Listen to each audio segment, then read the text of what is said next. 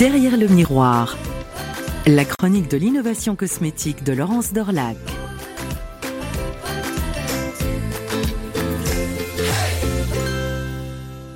Est-ce que lorsqu'on s'appelle Ronald, on est voué à changer le monde? Ce fut le cas pour Ronald McDonald. Ce sera dans le monde de l'innovation cosmétique sans doute possible pour Ronald Britton.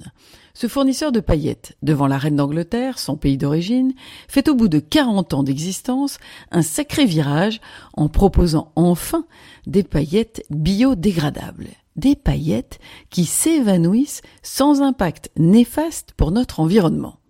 C'est une simple conversation entre prestataires et commanditaires qui a fait naître, en 2010, cette idée qui est beaucoup plus que de la poudre, pardon, paillettes aux yeux. Car après tout, les paillettes sont partout. Elles se sont affranchies ces dernières années de leur étiquette festive, et ce dans plusieurs catégories. Le maquillage, le soin du corps, mais aussi la mode, le textile, la décoration d'intérieur. Dans la plupart des cas, les paillettes employées sont recouvertes d'un film polyester. Certaines peuvent annoncer une dégradabilité en compostage industriel.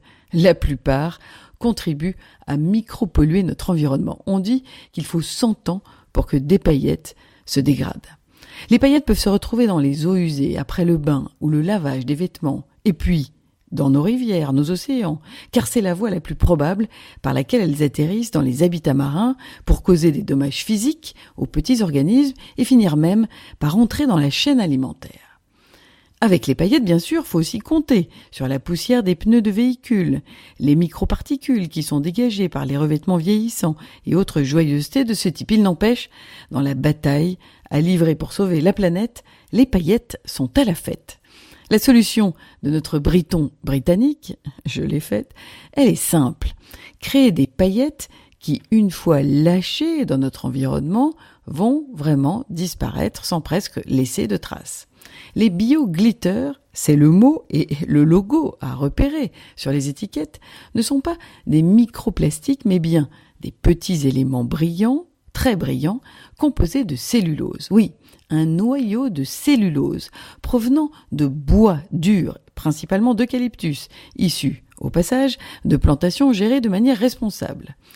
Des paillettes qui vont donc pourrir presque comme les feuilles des arbres, à condition qu'elles soient dans un univers chaud et humide bourré de bactéries, de micro-organismes.